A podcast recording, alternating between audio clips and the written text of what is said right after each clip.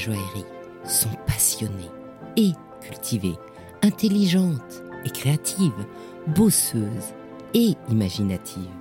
Elles sont brillantes. On imagine le monde des bijoux comme un secteur léger et opulent.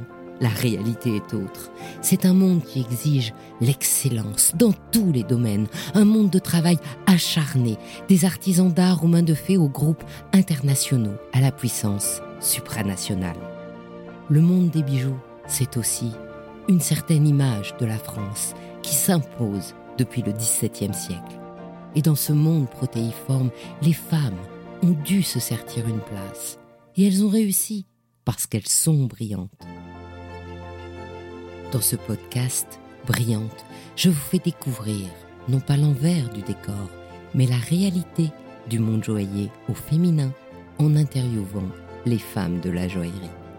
À chaque fois, je leur demande un conseil pour une jeune femme qui serait tentée par ce monde où le scintillement de vitrine cache l'exigence du travail et de l'investissement personnel, pour que la prochaine génération se prépare ainsi à devenir brillante.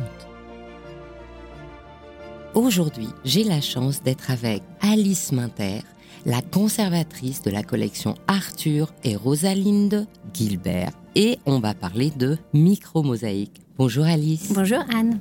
Tout d'abord, quel est ton premier souvenir de bijoux? Est-ce que tu aimes les bijoux déjà? Est-ce qu'une montre c'est un bijou?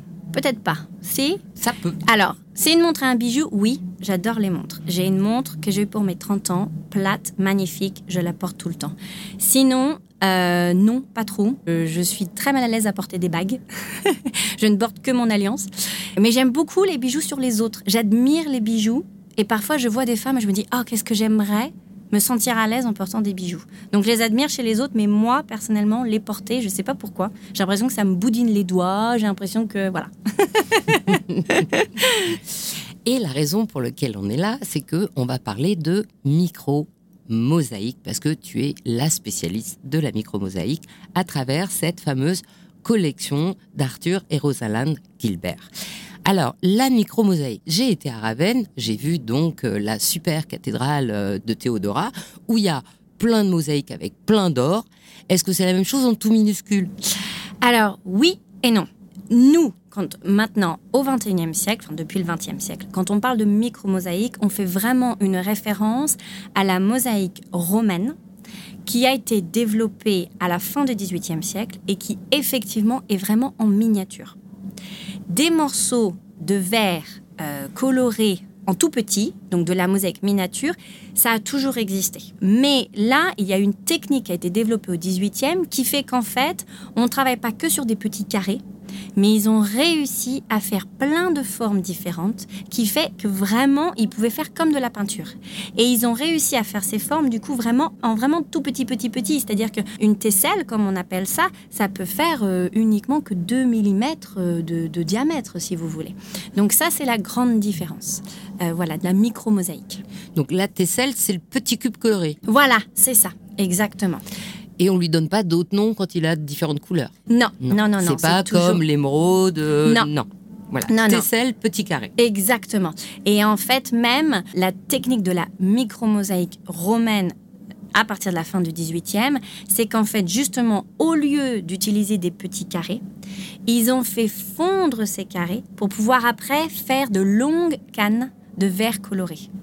Et en faisant cette fusion et en créant ces, longues cannes de verre coloré, ils pouvaient en utilisant par exemple deux carrés de verre euh, de couleurs différentes, soit ils créaient une troisième couleur, soit ils arrivaient à mélanger les couleurs pour que ça fasse, vous savez, comme les, euh, les espèces de cannes en sucre d'orge, là, l'américaine, là, euh, blanche et, rouge. Et ben voilà, et ben ils arrivent à faire ça, mais sauf que la canne, comme je disais, elle fait 2 mm de diamètre.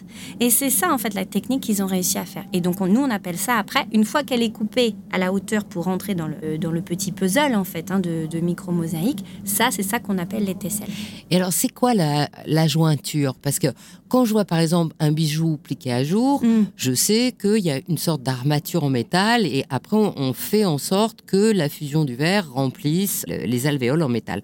Et, et du coup, sur la micro-mosaïque, une fois que j'ai mon, mon spaghetti euh, de verre, c'est ça, j'ai bien compris, Ouais. et que je veux le faire fondre, je, je le fais rentrer dans quoi?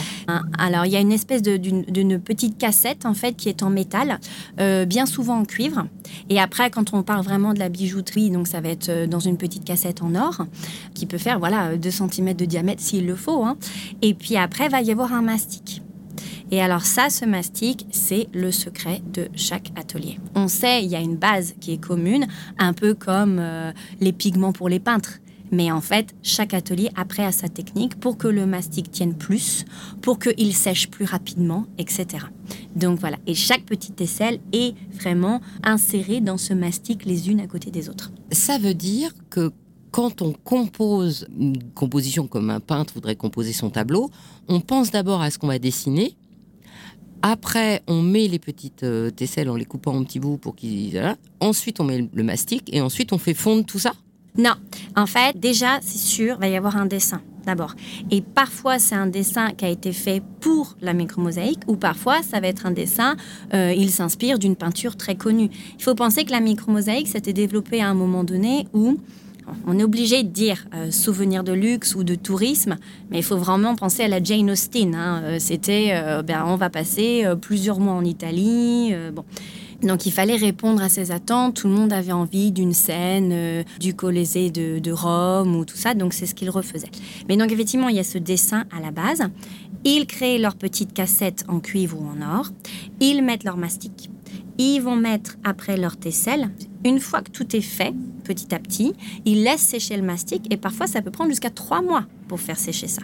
Et après, ils vont faire tout un système pour polir en fait, euh, si vous voulez, pour que la surface soit bien lisse et qu'en plus, surtout après, les petites tesselles ne, ne partent pas en fait, ne se, ne se séparent pas du mortier. Et donc, tu dis que ça a été produit beaucoup vers le 18e, c'est-à-dire Mhm. que c'est à peu près l'époque où les jeunes nobles faisaient leur tour du monde, euh, etc., Exactement. pour découvrir le monde et particulièrement l'Europe ou aller quelquefois jusqu'en Égypte. Et donc, les objets qui étaient fabriqués, c'était donc des souvenirs de voyage. Exactement. Et donc, ils avaient quelle forme? C'était quoi? Des médaillons, des serre-livres, des je sais pas quoi? Alors, il y a plein de formes et c'est ça qui est formidable. C'est qu'en fait, une fois qu'ils ont développé leur de micro-mosaïque, ils pouvaient faire ce qu'on voulait et ce que le client voulait. Donc, euh, la forme la plus répandue, ça va être euh, des petites tabatières, hein, parce que donc voilà, on est à la fin, fin du 18e, euh, 1770-1780. La petite tabatière, on l'a partout, on la met dans notre poche et tout. Alors, soit euh, c'était déjà monté comme ça à Rome, et pof, on en prenait ça avec nous, soit on achetait juste la petite micro-mosaïque. Et après, on demandait à son orfèvre euh, de la monter dans la, tabatière euh, comme on le souhaite. Les bijoux, bien évidemment, c'était une autre forme. Les peignes, il y a beaucoup de peignes. Euh, je trouve ça toujours très, très, très joli. Les broches aussi. Malheureusement, il y a quand même beaucoup de broches qui ne tiennent pas. Donc, euh, bon, après, on les retrouve euh, un peu dépareillées maintenant sur le marché de l'art. Mais en broche, des très jolies broches. Euh, mais aussi des petits coffrets. C'est vrai que nous, on oublie, mais le, le petit coffret à bijoux qui peut toujours être très, très beau. Et après, ça peut partir sur des formats extra larges. Les commandes impériales et russes, surtout aussi, donc impériales de Napoléon et impériales de Russie, on part sur des tables, mais qui font 80 cm de diamètre ou même plus. C'est vraiment de la commande exceptionnelle qui prenait plusieurs années à faire. Mais voilà, ça faisait partie de ces souvenirs. Je prends l'exemple de la Russie. En fait, euh, le tsar Nicolas Ier, avant de devenir tsar, il a fait donc un de ses grands tours en Italie et il a vraiment adoré l'Italie. Il a commandé un portrait de lui. Euh, il a fallu trois ans pour le faire. Nous avons la chance de l'avoir au, au Victorian Albert Museum et euh, très grand, très très grand. Il fait, euh, oh je vais, il au moins, euh, au moins 50 cm de haut, je dirais, sur euh, 30 cm de large, au moins. Et puis après des tables, et notamment une table qui illustre tous les différents sites qu'il a visités en Italie, avec le nom et avec les fleurs et le feuillage qui va euh, en fonction du site. C'est incroyable. En fait, c'est son carnet de voyage. C'est ça, exactement. Exactement. Moi, j'étais restée sur la parure Joséphine que Mhm. j'ai vue chez Chaumet quand ils faisaient leurs euh, expositions. Et en fait, j'avais cru, donc j'avais probablement mal compris, que c'était de la mosaïque qui datait de l'Antiquité que Bonaparte avait ramené et qu'il avait demandé à Chaumet de monter pour Joséphine. Je m'étais trompée là. Alors, en fait, il y avait les deux. Il me semble que pour cette parure, c'est de la micromosaïque. C'était des motifs en fait qu'ils avaient repris de l'Antiquité. Faudrait qu'on on vérifie. Euh, mais effectivement, il y avait ces doubles emplois. C'est-à-dire que euh, à l'époque, euh, il n'y avait pas de euh, préservation des sites archéologiques, hein, donc chacun se servait. Mais ces sites ont également servi de source d'inspiration. Donc je pense que en fait, c'est peut-être aussi les orfèvres et les joailliers qui ont réussi à récupérer ou faire commande de mosaïques en fonction de ce qu'ils pouvaient réussir à retravailler en fait pour une parure ou pour un collier ou pour euh, voilà. Il y avait vraiment les deux en même temps. Et alors justement, cette mosaïque de l'Antiquité qu'on ramène, qu'est-ce qu'elle a de différent de cette mosaïque que tu viens de nous expliquer? Donc déjà, on est vraiment euh, sur des petits carrés. Hein Euh, donc c'est la technique, je dirais, de mosaïque bah, à l'ancienne et qu'on apprend tous, euh, même quand on est enfant, à faire des, petits carrés les uns à côté des autres, mais de différentes tailles. Ça va se voir parce qu'en fait, ils n'avaient pas développé toute la technique des couleurs. Euh, et des émaux qui ont été développés plus tard. En fait, Venise, qui est maintenant toujours le plus grand euh, producteur mots en verre et pour la mosaïque, c'est vraiment Venise qui a fait la transition. C'est-à-dire qu'il y avait l'Antiquité euh, romaine, Venise, après, la chute de l'Empire romain, est resté le centre de production, avec tout ce qui est le, donc Théodora et toute la période byzantine. Et puis après, c'est revenu à Rome, courant euh, XVIIe siècle. Mais Venise a quand même fait un travail, à, à développer des, des, couleurs et des nuances et une brillance, ou au contraire une opacité dans les émaux, qui est absolument remarquable. Et donc ça, on ne le trouve pas déjà. Quand on voit deux, deux mosaïques, une ancienne et une... euh, euh, 18e, 19e siècle, euh, on voit déjà les différences de couleurs. Il va y avoir des tons qui sont beaucoup plus forts que les mosaïques anciennes. Parce que du coup, la mosaïque ancienne, elle est faite avec des pierres dures. Alors, elle peut être faite avec des pierres dures ou elle peut être faite avec des éléments de verre de couleur. Mais c'est vrai qu'effectivement, il y a quand même des tons un petit peu plus beige, un petit peu plus euh, pastel, je dirais, que ce qui a pu être développé euh, par la suite. Elles sont remarquables. Je regardais encore là euh, au salon de GM Genève, quand on se dit que mais ça a été fait au euh, 4e siècle, enfin c'est impressionnant. On se dit mais c'est pas possible. Comment est-ce qu'ils ont réussi à faire ça? Mais c'est vrai que oui, il y a le- l'évolution humaine et des techniques qui fait qu'indéniablement, on peut voir la différence. Le dessin sur une micro-mosaïque va quand même être un petit peu plus fini, un petit peu plus précis. Euh, une comparaison à faire, si on peut, là ça se voit à Genève, c'est euh, le motif du tigre et du léopard était très très important déjà dans l'Antiquité romaine et est un motif euh, vraiment préféré dans la micro-mosaïque. Et du coup, on voit la différence. Et c'est vrai que nous, on a dans la collection Gilbert une mosaïque qui représente un tigre. C'est magnifique. Même la moustache est faite en verre. On dirait une peinture. Les gens ne croient pas quand je leur dis que c'est de la micro-mosaïque. C'est pas possible. Alors que la mosaïque ancienne, ça se voit quand même. Je pense que tout de suite, on voit que, que c'est de la mosaïque.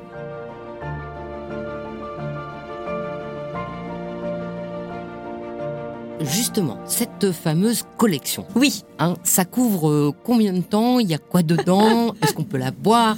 Je veux tout savoir. Alors, si vous êtes à Londres, vous pouvez la voir. C'est ouvert tous les jours. On est au Victorian Albert Museum.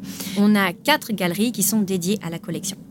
La collection Gilbert, donc, qui a été construite par Rosaline et Arthur, est une collection qui finalement est assez récente parce qu'ils ont commencé dans les années 60 et Arthur Gilbert est décédé en 2001. Mais il a eu l'avantage, c'est qu'il a acheté au moment où le marché de l'art devenait international, mais à puissance 10. Et puis il a acheté, bien souvent, avant qu'il y ait des réglementations d'exportation beaucoup trop strictes. Et puis il a aussi réussi à acheter dans les années 60, 70, 80, où les plus grandes familles aristocratiques anglaises et européennes n'arrivaient plus à se venir à euh, ne serait-ce que l'entretien de leur maison. Donc il y a eu à ce moment-là sur le marché de l'art vraiment, enfin c'est la période euh, dorée. Et en fait la collection a quatre sections, la micromosaïque, et c'est vraiment une des collections les plus importantes de micromosaïque au monde, et vraiment je pèse mes mots au monde. Une collection de tabatières qui est Maintenant, je pense, oui, pareil, une des collections les, plus importantes parce que beaucoup, beaucoup ont été disséminées à travers les dernières euh, décennies. Une collection d'argenterie et puis une collection de petits portraits euh, en émaux. Oui, donc nous sommes au V&A. Pour ceux qui ne peuvent pas se rendre à Londres, euh, allez sur le site euh, Victorian Albert Museum et on a plusieurs pages web en fait dédiées à la collection avec des petites vidéos pour apprendre justement la technique de la micromosaïque et puis pouvoir vous présenter euh, vraiment les highlights, comme on dit en anglais, de cette collection.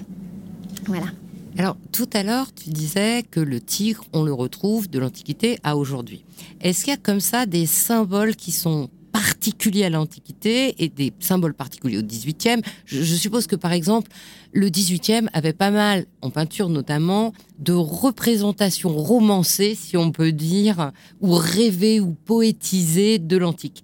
Est-ce que, du coup, comme ça, suivant les époques, il y a des dessins, des symboles qui sont hyper particuliers? Oui, un dessin qui est très important, c'est les colombes de Pline. Donc les trois petites colombes qui boivent là euh, leur coupe et euh, qui étaient décrits par Pline l'Ancien comme une mosaïque la plus remarquable qu'il n'ait jamais vue parce que d'un réalisme euh, impressionnant. Et cette mosaïque a été redécouverte à Herculanum, 1730-1740. Déjà, tout le monde a dit ça y est, on l'a enfin retrouvé. Donc tout de suite, il y a eu euh, euh, des, gravures qui ont circulé, si vous voulez. Et en plus, du coup, les maîtres en mosaïque de Rome se sont dit, bah voilà, c'est notre source d'inspiration. Non seulement on va essayer de la recréer, mais on va peut-être essayer de la surpasser. Les colombes de Pline, c'est vraiment le symbole qu'on retrouve partout, partout, partout, partout. On parlait euh, des souvenirs de voyage, hein. ce motif qu'on retrouve absolument partout, en broche, en, panneaux, partout. Après, Giacomo Raffaelli, lui, même très rapidement, a développé son propre euh, répertoire, et notamment avec la représentation de papillons et d'oiseaux, avec des couleurs absolument magnifiques. Donc ça aussi, on le retrouve. Il y avait déjà des motifs d'animaux dans l'Antiquité, mais c'est pas un motif directement inspiré de l'Antiquité. Euh, Giacomo, on est à quelle période là? Donc Giacomo Raffaelli, c'est lui, on attribue, on dit que c'est l'inventeur de la micromosaïque, donc on est 1770-1780. Quelque chose qui me surprend aussi, mais il y avait un goût très prononcé dans l'Antiquité et du coup euh, jusque dans la micromosaïque euh, du, du 19e siècle pour les animaux, par exemple des renards ou des euh, tigres qui attaquent un autre animal. Donc il va attaquer un agneau, qui va attaquer un faisan. Et alors on a retrouvé justement ces motifs dans des mosaïques anciennes. Et on le retrouve dans les micromosaïques italiennes. Et alors du coup, là pour le coup, c'est pas forcément à son avantage. C'est comme ils ont vraiment amélioré la technique et les couleurs, on a des vraies petites gouttes de sang dans la micromosaïque. Il faut aimer, c'est particulier. Mais c'est encore un thème qui manifestement avait l'air de beaucoup beaucoup plaire. En fait, c'est marrant parce que ce que tu m'expliques, c'est que globalement, on en sens une scène de chasse. Et donc, une scène de nature et de chasse qui pourrait symboliquement montrer que ben, les hommes sont forts et qu'ils vont aller bouffer leurs, leurs ennemis ou je sais pas trop quoi. Mais ça pourrait être simplement le fait que ben, la chasse, elle a été utile pendant super longtemps, quoi, quand même. Oui, oui, on se nourrissait pas chez Carrefour au 17e. Euh, et donc, du coup, est-ce que ça serait pas de la façon dont eux le considéraient à leur époque, simplement une scène de vie un peu courante? Oui, ça, je suis entièrement d'accord avec vous. Je pense qu'effectivement, c'est vrai qu'il y a des notions maintenant où il y a des sujets qui nous paraissent pas forcément agréables. En fait, je pense que ce qui est peut-être important à comprendre et à garder en tête quand on regarde ces objets, c'est qu'effectivement, oui, c'est vrai, la chasse était très importante parce que c'était le moyen de voilà subvenir à nos besoins. Il y a aussi autre chose, c'est que à l'heure actuelle, quand on parle de bijoux, de joaillerie, même de tabatière, on pense forcément féminin. Mais en fait, c'était aussi aimé par les hommes. Et je pense que c'est ça, c'est qu'effectivement, ces scènes de chasse, eh ben nous, en tant que femmes, euh, on va peut-être se dire un peu, oh non, bon. Et en fait, euh, oui, c'est qu'en fait, c'était pas, c'était pas que pour des femmes, ça servait aussi à un public masculin. et qu'on a tendance un petit peu à oublier ça euh, à l'heure actuelle. Donc oui, tout à fait, ça correspondait à exactement à ce qu'il voulait parce que c'était hommes et femmes qui aimaient ce genre d'objet. Nous maintenant, bah, on a oublié un peu toute cette notion et du coup on juge un peu facilement. Voilà. Et tout à l'heure, tu parlais que le tsar, il avait fait son portrait. Est-ce que du coup, il y avait des espèces de boîtes de tabatière, je sais pas quoi, avec la tête des gens Mhm. Alors, euh, genre, euh, un peu comme les boîtes diplomatiques où Louis XIV offrait euh, la boîte remplie de diamants aux diplomates, parce que, bon, comme il n'y avait pas Facebook et Instagram, c'était quand même le, moyen de montrer un, un souverain, c'était la, la, communication, en fait, logique de, de l'Empire ou du Royaume. Alors, exactement. Et alors, celui qui a commandé énormément, justement, de tabatières en micro-mosaïque pour les donner, les faire circuler et s'assurer que tout le monde connaissait son beau profil impérial, c'est Napoléon. Exactement, ouais, ouais, il y a énormément de, de tabatières euh, de Napoléon. Je réfléchis, on a dans la collection Gilbert deux portraits du roi et de la reine d'Espagne. Donc on est en 1810-1820. 1820 probablement parce que ça va être après la restauration, après la chute de Napoléon. La représentation de Napoléon en micro-mosaïque, euh, nous on en a une ou deux dans la collection Gilbert et puis euh, il y en a énormément qui circulent sur le marché de l'art. Oui. Alors il y a ces motifs euh, de la chasse qui donc sont plus masculins, mais c'est vrai que quand j'avais vu la parure de Caroline Bonaparte comme la parure de Joséphine, c'est plutôt des ruines, des paysages, des, tout ce, côté antique qui est donc peut-être plus féminin. C'est comme si elles portaient leur euh, tourisme autour de cou. Oui, ouais. Euh, et du coup, est-ce que ça, c'est une mosaïque qui était créée à cette époque-là? Oui, oui, oui, oui, oui. Alors effectivement, la micro-mosaïque a été inspirée par les thèmes qu'on retrouvait sur les mosaïques antiques, hein, et puis donc refaire de la, de la reproduction en fait, euh, ou s'en servir comme source d'inspiration. Et après, effectivement, euh, il y avait la représentation de tous ces sites antiques qui étaient découverts, qui étaient visités. Ça, c'est très, très, très important. Alors, les pièces, euh, ou en tout cas, je dirais les scènes les plus connues, ça va être donc le Colisée. Il va y avoir le temple de la Sibylle à Tivoli, qui est énormément reproduit en micromosaïque. Parfois avec les chutes d'eau, parfois simplement le temple lui-même. Ça fait vraiment les, deux, trois comme ça qui sont toujours, toujours, toujours représentés et qui on voit très régulièrement dans la micromosaïque.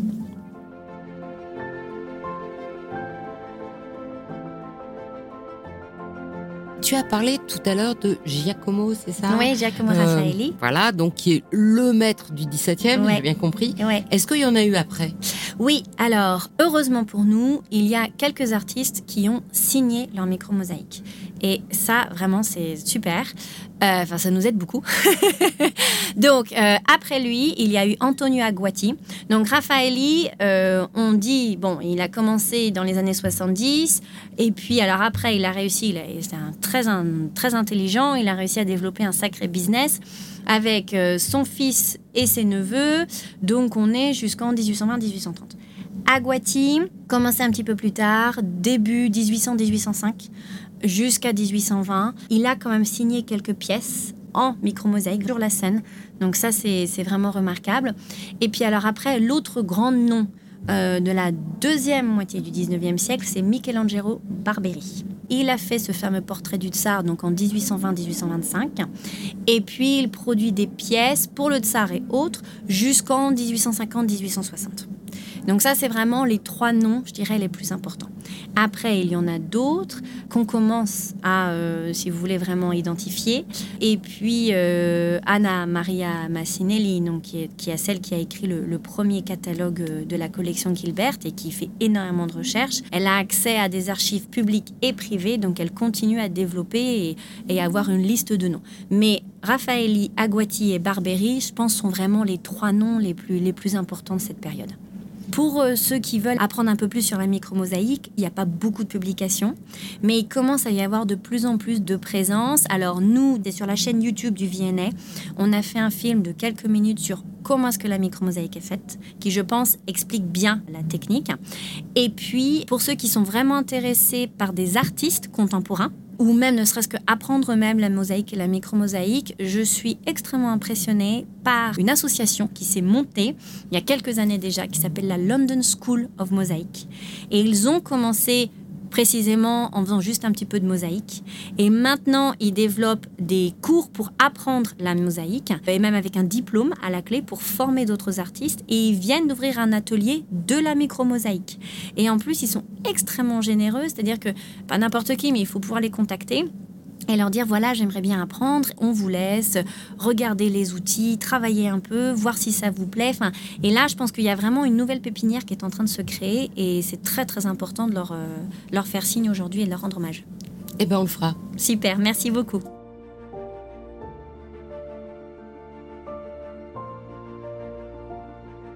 Si dans nos auditeurs, il y a des gens qui font du bijou ancien, ils trouvent un bijou en micro-mosaïque, vers qui ils se tournent pour faire expertiser ça? Je vais être euh, complètement euh, partial, mais comme j'ai travaillé 10 ans chez Sotheby's, je vous dirais Sotheby's Christie's. Pourquoi? Parce que donc au niveau de la mosaïque, il y a différents, il y a quand même différentes qualités.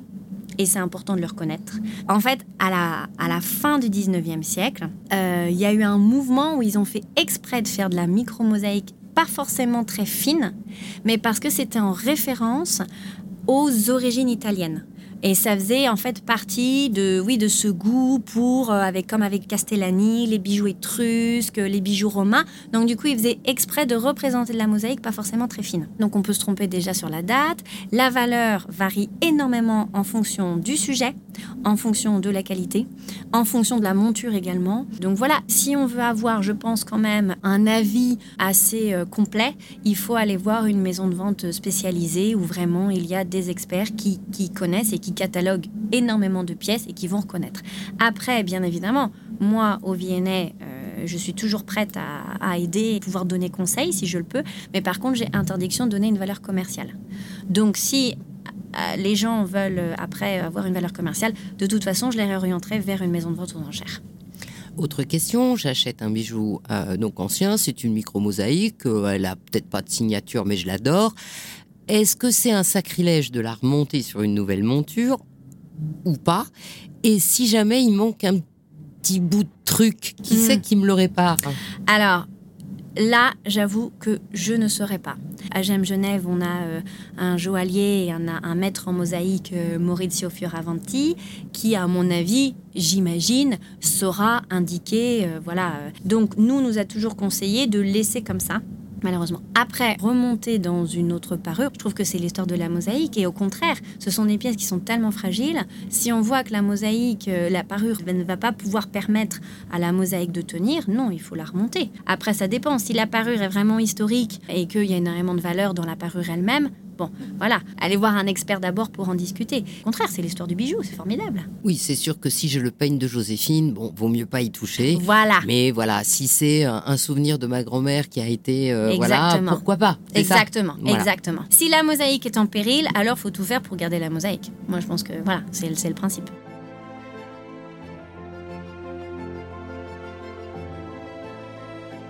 Question personnelle. Comment ça t'est venu la micro-mosaïque ah Alors, comment ça m'est venu? En fait, quand j'ai commencé par faire un stage chez Sotheby's, c'était dans le département argenterie et objets de vitrine. Et puis, c'est un, un cercle vertueux, c'est-à-dire que plus on en voit plus on commence à connaître, plus on s'éclate à vraiment apprendre tout le temps, et puis plus on s'éclate à vouloir découvrir d'autres choses, et puis voilà. Après, moi, j'ai un attachement très très personnel à la micro-mosaïque parce que ma collègue, je l'appelle ma petite maman, euh, qui m'a vraiment formée, aimait beaucoup la micro-mosaïque, m'a donné carte blanche pour pouvoir vraiment m'éclater à, regarder. Comme je l'ai dit, il n'y a pas beaucoup de publications. Et bon, à part euh, la collection euh, Gilbert de 2000, il a fallu attendre la publication de Heike en 2017. Et puis, pardon, j'ai oublié une référence très importante, la publication de Domenico Petocchi, qui date des années 80. Donc, euh, il n'y a pas de catalogue raisonné. Il faut vraiment réussir à apprendre par soi-même. Donc, elle m'a laissé carte blanche. Et puis, le jour où elle a senti que ça y est, je pouvais voler de mes propres ailes, elle m'a donné une petite broche en micro-mosaïque, justement, qui avait appartenu à sa maman. Et voilà, donc euh, c'est très personnel, mais c'est très important pour moi. Voilà. Et j'ai eu beaucoup de chance après d'aller au VNA où ils m'ont dit bah, euh, Est-ce que tu veux bien euh, travailler avec nous? Parce que tu as l'air de. Voilà. Et j'ai dit Mais oui, s'il vous plaît, je, je vais m'éclater. Merci beaucoup. Donc voilà. Donc, et donc avant, tu as fait histoire de l'art Avant, j'ai fait un master d'histoire et d'histoire de l'art à la Sorbonne. Puis spécialisé en, micromosaïque Non, spécialisé dans l'argenterie. Et c'est comme ça en fait, de l'argenterie, j'ai postulé chez Sotheby's pour faire un stage de trois mois. Le département, c'est argenterie et objet d'art. Et ça fait 15 ans et un petit peu plus que je suis dedans. Voilà. Est-ce que tu as encore quelque chose à nous raconter de chouette sur la micromosaïque? Moi, ce, ce que je trouve génial, c'est que j'ai l'impression que ce n'est que le début.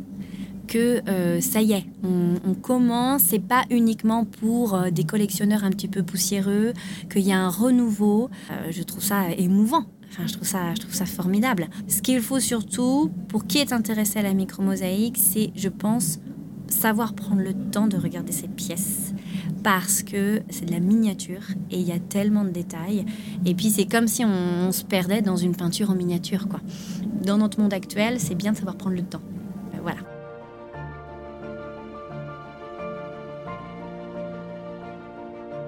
Alors, dernière question, la question gimmick que je pose à tout le monde. Si une jeune femme voulait marcher sur tes traces, tu lui dirais quoi?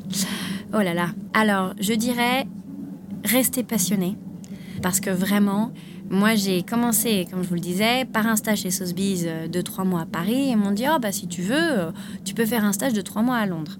Je ne connaissais personne. Le stage à l'époque était absolument pas rémunéré. Et j'ai dit à mes parents, à l'âge de 21 ans, 22 ans, écoutez, vous inquiétez pas, j'ai un plan, je pars à Londres. Euh, mes parents n'étaient pas forcément très contents et même plutôt inquiets. Et je me suis accrochée. Et deux, trois mois, eh ben, je suis restée 15 ans. J'aime pas trop quand les gens me disent Oh, t'es vraiment ambitieuse et tout, c'est bien. Je dis C'est plus que de l'ambition, c'est de la passion. Ou alors c'est de l'ambition pour les objets dont je m'occupe. C'est-à-dire qu'à chaque fois, et j'ai toujours eu ça chez Sotheby's et je l'ai encore plus maintenant que je suis euh, à travailler pour une collection, c'est-à-dire que chaque objet, eh bien, je le porte jusqu'au bout. Et j'essaye de lui trouver une histoire et je veux raconter aux gens cette histoire et je veux la partager. Et c'est cette passion qui me tient toujours. Euh, voilà. Et puis après, eh ben, surtout, c'est facile à dire, mais ne pas rechigner devant les heures. Parce que... Euh, bah, ça demande beaucoup d'abnégation, ça demande beaucoup de, de travail. Est-ce que finalement, quand c'est sa passion, est-ce que c'est vraiment du travail? Bon, peut-être oui et non, mais, mais c'est vrai qu'il y a des moments où se lever très trop pour aller prendre un avion, continuer à regarder les, les catalogues jusqu'à qu'on puisse trouver ce qui nous manque, euh, tout ça, bah, ça demande des heures. Voilà, et ne pas rechigner devant ça. C'est mes deux, deux conseils. Eh bien, je te remercie. Merci Yann. À très bientôt. et donc, on mettra le lien du musée de la collection. Ouais, ce serait super, ce serait vraiment génial. Merci beaucoup Anne. Merci, au revoir.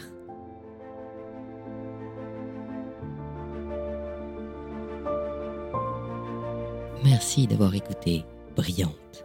Je vous invite à me faire part de vos commentaires, de vos réactions, de vos envies ou de vos questions pour Alice Minter. Sur les réseaux sociaux, d'Il était une fois le bijou. Je suis Anne Desmarais de Joton et je donne une voix au bijou chaque dimanche. Et si vous aussi vous avez envie de faire parler vos bijoux et votre maison, je serai ravie de vous accompagner pour réaliser votre podcast de marque ou vous accueillir en partenaire dans mes podcasts natifs. Le prochain rendez-vous sur ce podcast brillante sera le 16 avril. Le 2 avril, nous nous retrouverons sur le podcast thématique Il était une fois le bijou pour le quatrième et dernier épisode consacré aux bijoux de l'île de la Réunion. En attendant, je vous donne rendez-vous la semaine prochaine sur le podcast Le bijou comme un bisou. Si cet épisode vous a plu, mettez-moi de jolis commentaires et partagez l'épisode sur les réseaux sociaux. À dimanche prochain et soyez brillantes.